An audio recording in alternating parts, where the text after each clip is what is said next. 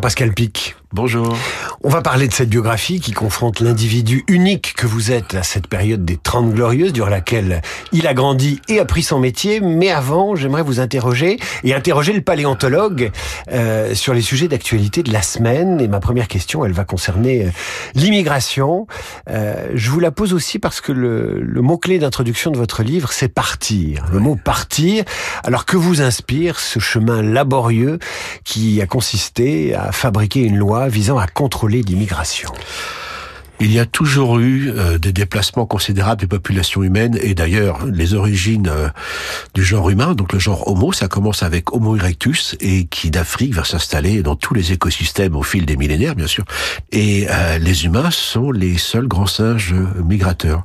Pour revenir à notre actualité, effectivement, on ne fera pas l'économie de, de l'immigration, tout en sachant que très clairement, je suis un peu agacé à chaque fois qu'on présente le l'immigré type euh, qui est euh, le jeune euh, adolescent subsaharien toute l'immigration qui vient de l'Est, en fait, est de très haute qualité. Il faut savoir qu'il y a beaucoup de femmes et souvent de très haute qualité euh, en termes de, de, de diplôme, même mieux que la moyenne des Français. Donc le débat est faussé parce que, en fait, ça utilise de très mauvaises données et on sait que d'une manière générale, euh, les flux migratoires sont toujours positifs d'une manière ou d'une autre pour les pays qui les accueillent. Maintenant, on peut pas laisser les, portes ouvertes n'importe comment.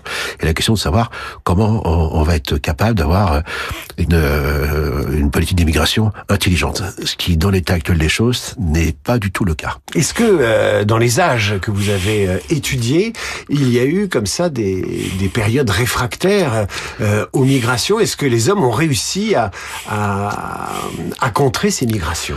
Non, on peut jamais contrer les migrations. Euh, les murs n'arrêtent jamais les flux migratoires, mais il est très clair que ça induit des changements absolument considérables dans les sociétés qui reçoivent les flux d'immigrants. Faut pas se faire euh, d'illusions. Donc, lorsqu'on parle chez nous d'intégration, c'est euh, en fait demander aux personnes qui viennent chez nous euh, d'accepter nos valeurs, nos langues, ce qui est très bien d'une certaine manière. Mais ce qui serait beaucoup plus intelligent, ce serait de se dire comment ces diversités qui nous rejoignent peuvent contribuer à créer une autre société. Une autre société, vous savez, les Français sont attachés à leur société. Mais oui, mais attendez, les sociétés ont évolué avec tous les flux migratoires que nous avons connus. Ne serait-ce qu'au XXe siècle, euh, les Italiens, les Espagnols, euh, évidemment après le colonialisme, il y a toujours eu des flux migratoires. Vous savez, l'Empire romain est tombé, on a trouvé des tas de raisons pour la chute de l'Empire romain. Mais à partir du moment où il a arrêté d'intégrer, comme on dit, ou euh, de mettre en place des collaborations intelligentes avec les Germains, ça a été la fin. Ça s'est mal passé, ça s'est mal fini. Dans votre livre, euh, Pascal Pic, vous évoquez euh, largement les, les questions d'éducation, la vôtre, et puis euh, les questions d'éducation en général. Et depuis les émeutes de, de, juillet, on se pose à nouveau les questions, la question de, de savoir comment éduquer, comment transmettre à ces enfants qui peuvent être un peu turbulents. Le niveau baisse aussi, les classements. On s'inquiète du niveau en sixième, en mathématiques, en français, en lecture. Est-ce qu'il y a eu d'autres périodes dans l'histoire de l'humanité où les hommes se sont dit mais comment on va éduquer nos petits dômes.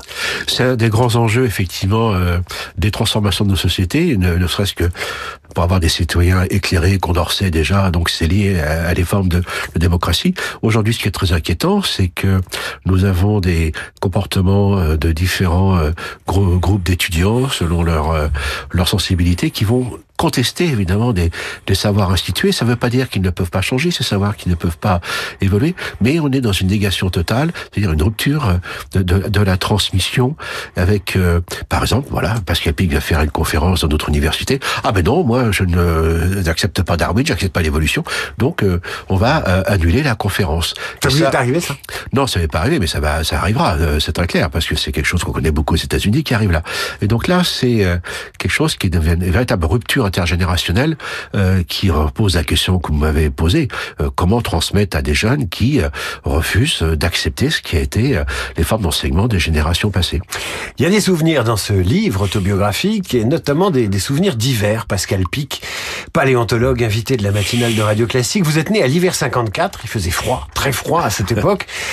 C'était l'âge de Pierre, voire l'âge de l'abbé Pierre, ce qui nous amène à la COP 28 et à cette prétention un peu folle que l'homme est capable de refroidir la Terre par la déconsommation. La Terre qu'il a contribué à réchauffer par l'innovation. L'innovation qui est un de vos sujets euh, favoris. Euh, c'est pas une ambition un peu folle que de vouloir refroidir la Terre On n'y arrivera pas. De toute façon, il y a des cycles que l'on connaît très bien qui ont rythmé les âges glaciaires. Il est vrai que ce qu'on appelle l'Holocène, c'est la période qui s'est mise en place dans laquelle nous sommes encore après la glaciation, et euh, le seul facteur qui a conduit à, ce réchauffement, ce sont les activités humaines, qui sont accélérées évidemment à l'âge industriel. Et derrière cela, il va être clair qu'il va falloir que nous changions en partie de comportement. On peut le faire, hein, on a les, on a les moyens, mais quand j'entends ces projets sur certaines formes de captation du CO2 euh, ou jouer sur les glaces de l'Arctique ou de l'Antarctique, etc. Non, ça, c'est du bricolage, ça n'a aucun sens. Nous sommes euh, confrontés à une idéologie qui est celle en fait des transhumanistes qui nous disent euh, bah, continuez comme ça, mais de toute façon, on trouvera toujours des solutions techniques. non, les technologies vont y participer. oui, ça va aider. On comprendra mieux la complexité des écosystèmes et des évolutions du climat. Entièrement d'accord. Mais il n'empêche que ceci ne peut pas pas s'accompagner euh, d'une véritable révolution anthropologique et d'une philosophie du rapport à l'environnement. Ça veut dire que vous, Pascal Pic, vous n'avez pas une foi absolue dans le progrès pour résoudre les problèmes des hommes. Le progrès, c'est pas les techniques, c'est le progrès, c'est comment les techniques s'inscrivent dans un projet de société. Mais là, aujourd'hui, à l'échelle mondiale, une précision, par exemple, quand on parle de progrès, c'est quand même un concept très occidental qui est lié aux sciences, évidemment, après la Renaissance. Et donc, nous avons dominé le monde comme ça pendant cinq siècles, jusqu'à la fin des années 1990, donc fin du XXe siècle. Et là, on s'aperçoit qu'aujourd'hui, c'est à l'échelle de la planète. Donc, il ne peut pas y avoir qu'un seul modèle. Pourtant, Francis Fukuyama avait dit c'est la fin de l'histoire. On, avait, on voit bien ce qui s'est passé depuis, et avec une accélération absolument considérable des enjeux climatiques et surtout des biodiversités qui sont encore très mal comprises. Pascal Pic, on fête cette année un anniversaire qui vous concerne. C'est l'anniversaire de votre thèse de doctorat. C'était il y a 40 ans. Vous l'avez passé en 1983. Une thèse sur l'articulation temporo-mandibulaire des hominidés. De quoi s'agit-il et en quoi c'est intéressant de d'étudier ça quand on est euh, anthropo-paléontologue? Sexy comme titre. Hein ah, c'est toujours sexy les, les, sujets de thèse. Alors, l'articulation temporomandibulaire, c'est celle qui nous permet d'avoir ces échanges. C'est sur les articulations des deux branches de la mandibule qui remontent sous le crâne. Alors, quand on m'a donné ce sujet, euh, je suis resté comme deux ronds de flanc, pardon pour l'expression. Je dis mais c'est quoi ce truc? Et cette articulation, en fait, elle se situe euh, au cœur de trois grandes parties de notre corps. D'une part la face, d'autre part le cerveau, et d'autre part le, ce qui est en dessous, c'est-à-dire notre façon de se déplacer, la bipédie. Et euh, comme je venais de physique théorique, j'ai eu un sujet donc euh, très très complexe euh, de qu'on appelle de biomécanique, ces termes. Et à partir de là, donc, ça m'a donné une ouverture sur les enjeux de régime alimentaire, et donc c'est comme ça que j'ai commencé à travailler sur la reconstitution des régimes alimentaires, ensuite des australopithèques, de Lucie par exemple. Euh, des enjeux aussi au sein des, des sciences dentaires. J'ai beaucoup enseigné pendant 20 ans dans les sciences dentaires sur comment se déplace la mandibule, tout ce que vous deviez savoir sur votre mastication que vous a jamais dit. Hein. Donc on, on, mastiquait mieux il y a 10 000 ou 20 000 ans bah, qu'aujourd'hui un, des enjeux aujourd'hui, c'est que la perte de mastication euh, se traduit en définitive sur tous les désordres orthodontiques que connaissent nos enfants. La façon de mastiquer la salivation, euh, tout ça, ce sont des enjeux considérables pour notre microbiote et notre santé. On parle beaucoup d'intelligence artificielle. D'après vous, est-ce que l'intelligence artificielle, c'est une rupture anthropologique? Non, ce sont les intelligences artificielles. Déjà, euh, c'est très important de rappeler que lorsqu'on parle des intelligences artificielles, on a tout de suite le sentiment de se dire on est dans les technologies, ce qui est le cas, mais qu'on est en dehors de la nature. Or, je rappelle que les intelligences artificielles d'aujourd'hui sont complètement inspirées de la nature, bio-inspirées. Et donc, euh, si on comprend pas les de l'évolution, si on comprend pas les écosystèmes, etc., les systèmes neurologiques, etc., on risque d'avoir de sacrés déconvenus et incompréhension par rapport à, ce que c'est. Maintenant, la rupture, elle n'est pas dans ces technologies. On a connu ça plusieurs fois. Nous autres, les humains, depuis Homo erectus, de millions d'années, nous coévoluons avec nos espaces techniques et culturels. Le feu, il y a deux millions d'années, presque en tout cas, les agricultures, aujourd'hui, les nouvelles, les technologies. Donc ça, c'est pas la première fois que ça arrive. La question est de savoir comment ça peut s'intégrer dans euh, la transformation de nos sociétés. Or, on assiste quand même à quelque chose que le prolongement de, de plusieurs siècles lié à l'idée de progrès d'ailleurs, qui est de désapproprier complètement les hommes et les femmes des savoirs séculaires pour les institutionnaliser et ensuite les réapprendre au sein des institutions. Et actuellement, on a de jeunes générations qui sont complètement déconnecté. On a complètement, on en a parlé par rapport au nouveau savoir sur les réseaux et une fragmentation anthropologique qui fait que il y a plus de repas ensemble. Moi, j'ai connu la télévision. Il y avait qu'une seule chaîne. Vous me direz, on n'avait pas le choix. On était ensemble. Je pense aux travaux de Bruno Patino, euh, son dernier livre sur la submersion. Il y a tellement de choix qu'on fait plus de choix. On n'est plus capable de faire des choses collectivement. Et cette hyper individuation, cette fragmentation est quelque chose de très dangereux pour l'avenir de l'humanité parce que on a des dissociations totales, des ruptures qui euh, n'amènent pas à, la capacité de créer une nouvelle cohésion euh, dans l'usage de ces technologies pour apprendre, pour vivre ensemble. Au contraire, c'est que de la séparation. Pascal Pic, invité de la matinale de Radio Classique. Euh, vous êtes issu d'une famille de maraîchers et donc bah, vous savez ce que c'est que travailler de ses mains. Est-ce que l'abandon du travail manuel, la fin d'une culture de la main est quelque chose qui vous préoccupe? C'est une catastrophe, puisque en effet, le professeur André Leroy-Gourand, qui n'est plus de ce monde, avait écrit un livre en 1964 qui s'appelait Le geste et la parole. En fait, le geste, la parole, la réflexion, tout ça, c'est complètement lié.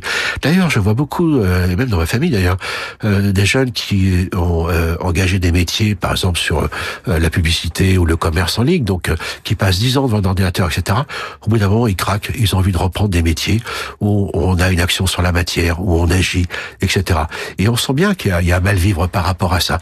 Et donc, moi, je peux écrire des bouquins parfois un peu compliqués, mais euh, je peux être dix minutes plus tard avec ma tronçonneuse ou, euh, ou ma bétonnière ou ma perceuse. Ça fait partie de mon équilibre. Et ça, c'est quelque chose quand même qui est très perdu. Mais on voit bien que même des jeunes générations qui n'ont pas été éduquées, comme dans mon milieu, euh, où évidemment on est beaucoup d'activités manuelles, aujourd'hui ont véritablement ce ressenti.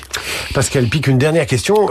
beaucoup de gens aujourd'hui parlent de fin du monde, on parle des effondristes, des gens qui pensent que vraiment on arrive au bout de, au bout de l'humanité. Qu'est-ce que vous leur dites à ces gens-là? Nous sommes 8 milliards, l'humanité va continuer. La question est de savoir quelle sera cette humanité de demain ou d'après-demain. Et je rappelle que l'évolution, c'est pas extrapoler ce qu'on connaît du passé. L'évolution, c'est euh, c'est une expression de Charles Darwin qui est absolument magnifique et qui dit tout. Il parlait pas d'évolution, il parlait de descendance avec modification. Ce que nous faisons aujourd'hui conditionne le jeu des possibles, expression d'ailleurs de François Jacob, pour les mondes de demain. On n'a jamais eu autant de possibilités de créer un monde euh, avec toutes les possibilités qu'on en a sur le plan technologique, sur le plan des connaissances ou autres. En plus, nous sommes 8 milliards. Donc, euh, à partir de là, on a ce qu'il faut, si vous voulez. Maintenant, il faut créer... Euh, nous, les paléanthropologues, on a fait une partie de notre job, du job, c'est-à-dire que nous avons prouvé une unité d'origine. Reste à construire une communauté de destin. Et ça, c'est le grand enjeu d'aujourd'hui. Itinéraire d'un enfant des 30 glorieuses, c'est paru chez Flammarion, c'est signé Pascal Pic. Merci Pascal Pic d'avoir été avec nous ce matin. Vous revenez quand vous voulez. À suivre, à suivre le rappel des titres avec Virginie Fulpin. La revue de presse d'Hervé Gattegno et les planches retrouvées de Black et Mortimer. Et puis l'événement du jeudi, c'est l'esprit libre, Franz-Olivier Gisbert.